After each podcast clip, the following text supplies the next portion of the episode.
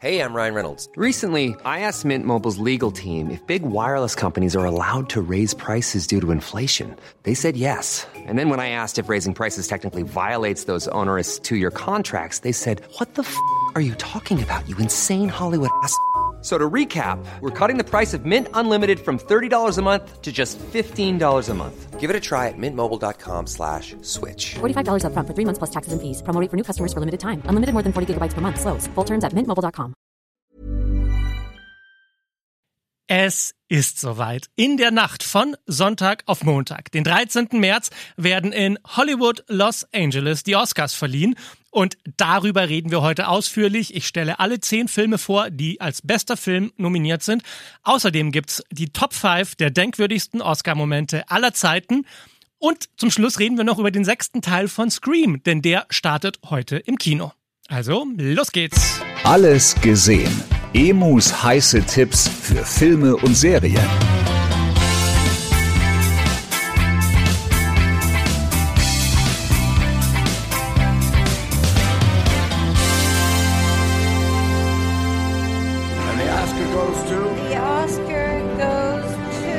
And the Oscar goes to. Diese Worte werden wir wieder hören in der Nacht von Sonntag auf Montag, den 13. März, bei der 95. Oscarverleihung, die Academy Awards live aus Los Angeles, Hollywood.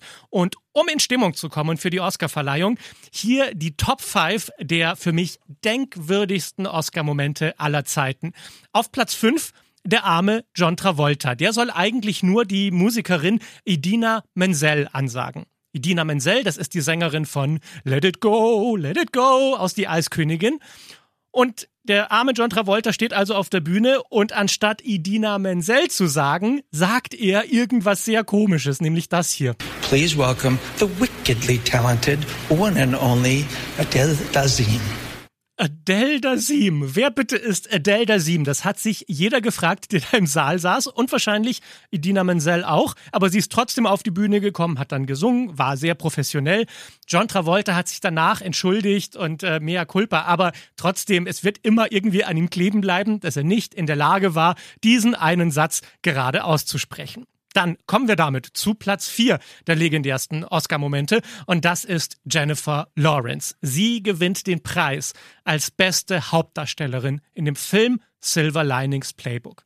Es ist der größte Moment ihrer Karriere. Sie steht auf aus ihrem Sitz und sie bewegt sich zu auf die Bühne und dann stolpert sie über die Treppe, über ihr Kleid, landet auf der Nase, fängt erstmal an zu lachen, muss sich dann aufrappeln, es kommen gleich zwei, um ihr zu helfen und sie geht dann auf die Bühne und das erste, was sie sagt, ist, ihr alle klatscht jetzt nur, weil ich auf die Nase geflogen bin und ihr Mitleid habt. Also sie hat das sehr, sehr süß gerettet, aber ja, so kann man den größten Moment seiner Karriere auch verbringen. Man rollt sich über den Boden der Oscarverleihung.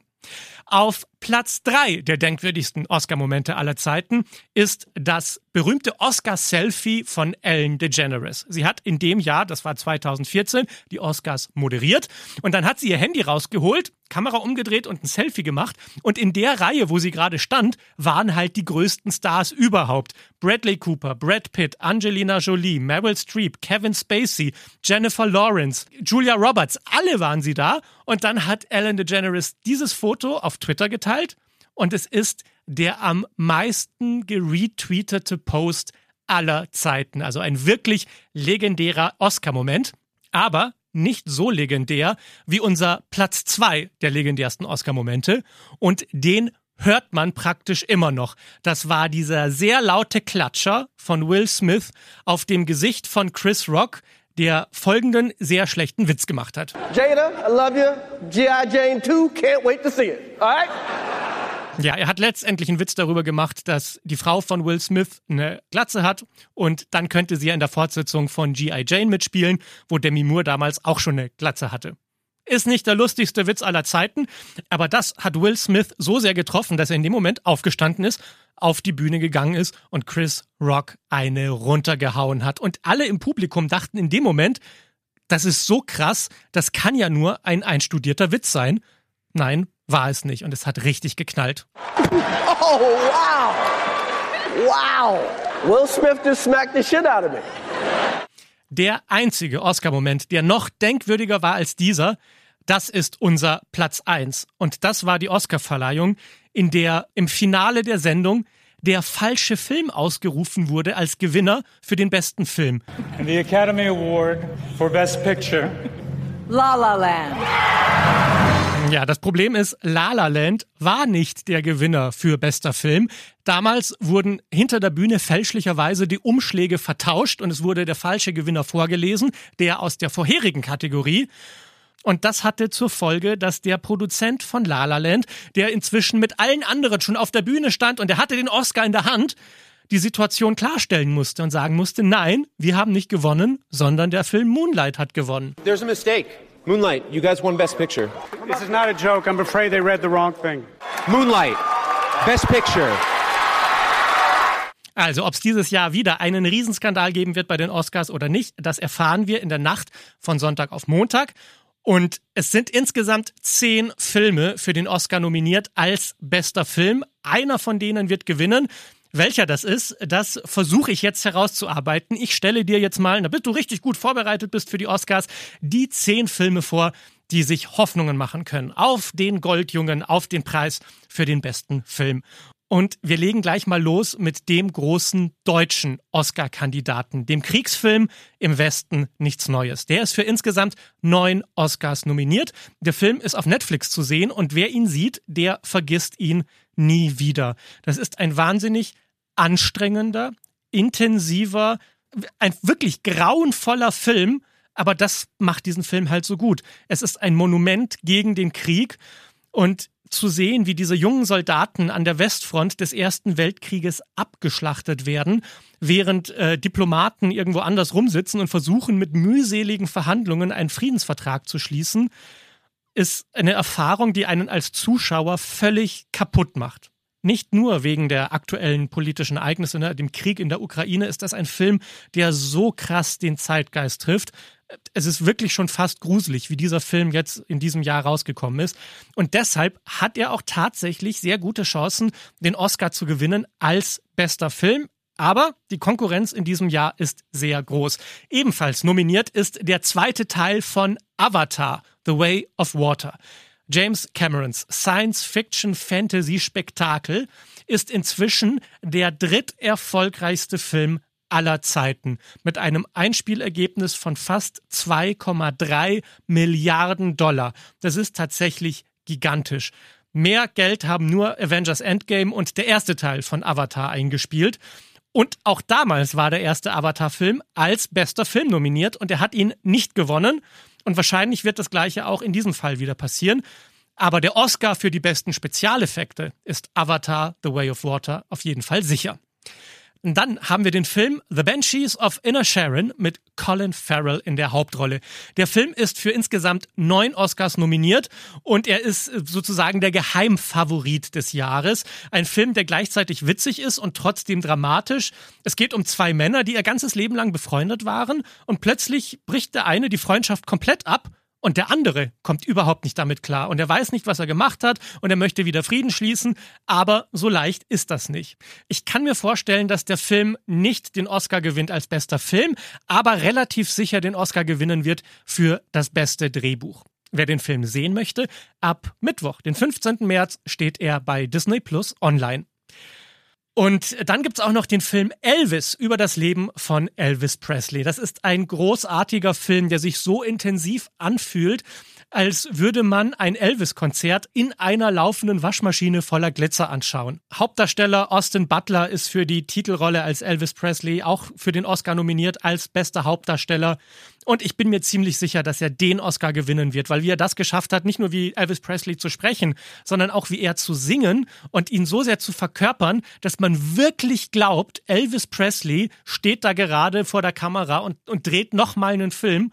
Das ist, das war wirklich außergewöhnlich. Austin Butler hat den King wieder lebendig werden lassen und dafür, glaube ich, wird er den Oscar bekommen als bester Hauptdarsteller. Ich glaube aber nicht, dass Elvis in der Kategorie bester Film gewinnen wird. wer den Film sehen möchte. Momentan steht er bei Wow im Streaming-Angebot. Und damit kommen wir zu dem Film, der die besten Chancen hat, dieses Jahr den Oscar als bester Film zu gewinnen. Und das ist der Film Everything, Everywhere, All at Once. Ein unheimlich schräger, verrückter Film, äh, bei dem der Titel wirklich passt. Es ist Everything, Everywhere, All at Once. Alles, überall, alles gleichzeitig. Michelle Yeoh spielt in dem Film eine ganz normale Mutter, die einen Waschsalon betreibt und Probleme mit der Tochter hat und jetzt auch noch Probleme mit dem Finanzamt hat.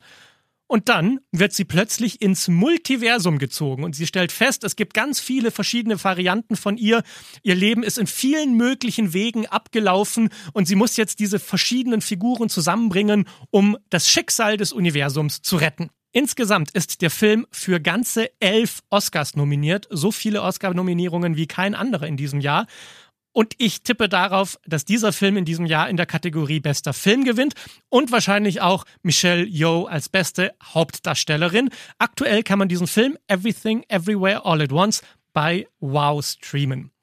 Der nächste Film in der Liste ist The Fablemans und das ist der neue Film von Meisterregisseur Steven Spielberg. In diesem Film geht es um seine eigene Kindheit, die er verfilmt hat. Und er zeigt darin, wie er als junger Mann seine Liebe zum Film entdeckt hat und wie er den Traum verfolgt hat, Regisseur zu werden.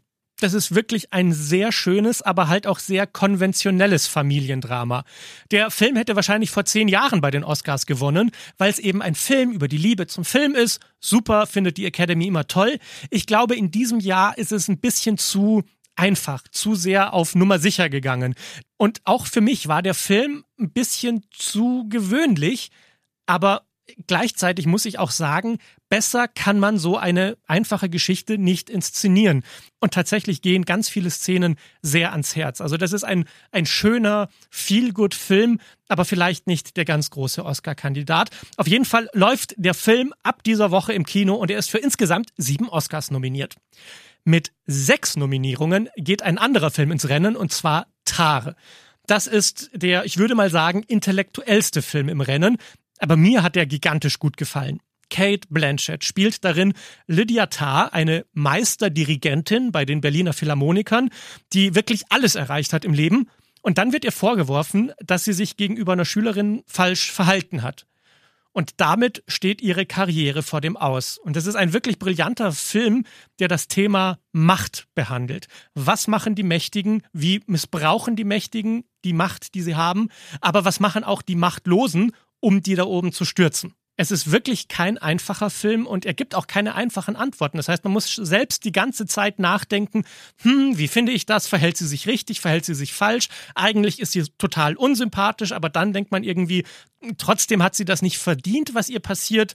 Ein wirklich sehr guter, wichtiger Film die schauspielerische Leistung von Kate Blanchett ist eine absolute Sensation und ich persönlich würde mir wünschen, dass sie den Oscar als beste Hauptdarstellerin gewinnt. Sie ist auch nominiert, zusammen mit Michelle Yeoh. Es wird bestimmt ein Kopf-an-Kopf-Rennen zwischen den beiden Frauen.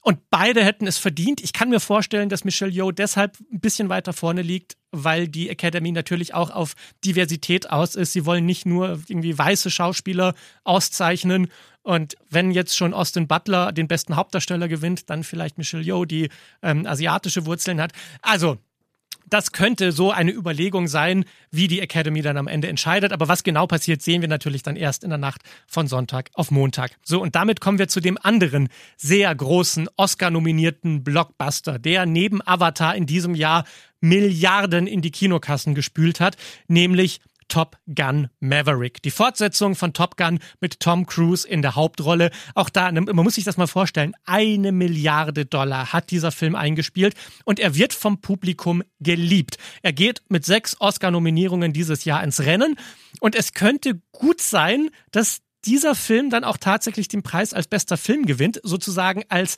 Kompromiss, falls Everything Everywhere All at Once nicht gewinnen sollte oder im Westen nichts Neues, bisschen zu anstrengend ist und zu sehr das Kriegsthema hat, dann könnte es sein, dass einfach Top Gun Maverick der Kompromissfilm ist, für den die meisten Oscar-Voter sagen, ja, damit können wir ganz gut leben Und für mich wäre das auch ein tatsächlich würdiger Oscar-Gewinner. Ich fände es gut, wenn der beste Film in diesem Jahr nicht an einen Film geht, den eigentlich niemand gesehen hat, sondern an tatsächlich so einen richtig schönen großen Blockbuster, den auch die Massen lieben. Und das ist Top Gun Maverick auf jeden Fall.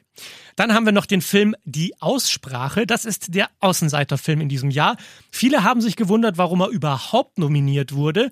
Und vielleicht lag es an der Regisseurin Sarah Polly, weil die Oscars halt auch einen Film im Rennen haben wollten, bei dem eine Frau Regie geführt hat, damit es nicht wieder heißt, ach, es werden immer nur männliche Regisseure bevorzugt.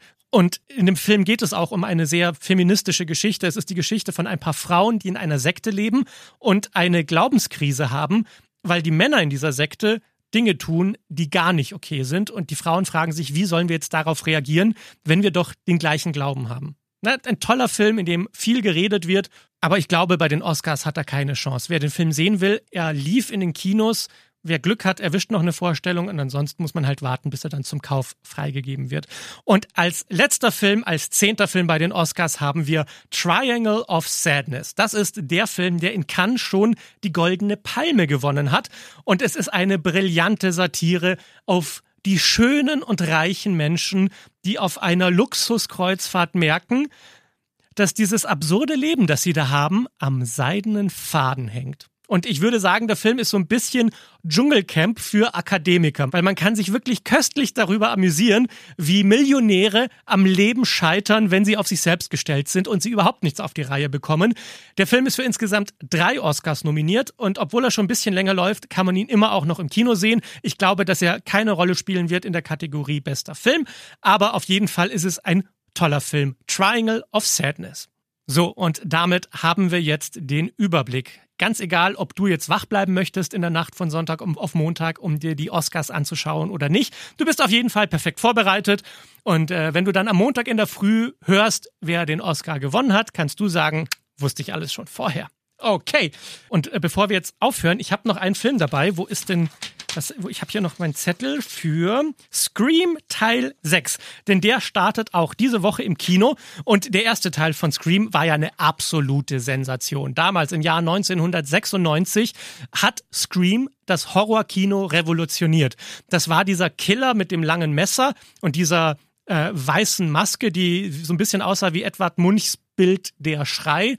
Damit lief der dann messerstechend durch das kleine Städtchen Woodsboro und es ist einfach eine Sensation gewesen, was wie dieser Film das Kino revolutioniert hat.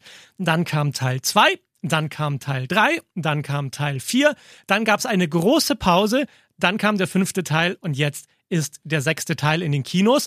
Und man muss schon sagen, es ist absolut atemberaubend, wie dieser Film es schafft, alle fünf vorangehenden Teile in die Geschichte dieses Films einzubauen. Das ist gleichzeitig gut und auch sehr schlecht. Das Gute daran ist, als Fan natürlich hat man noch ein viel intensiveres Kinofeeling, weil man sich denkt, boah, alles macht Sinn, alles hat irgendwas mit jedem zu tun, super, super toll. Das Problem ist aber, wenn man vorher nicht alle fünf Filme nochmal am Stück gesehen hat, dann ist man relativ verloren in diesem Film. Denn Hauptdarstellerin Courtney Cox ist wieder zurück als Gail Weathers. Die kennt man ja aus allen fünf Teilen.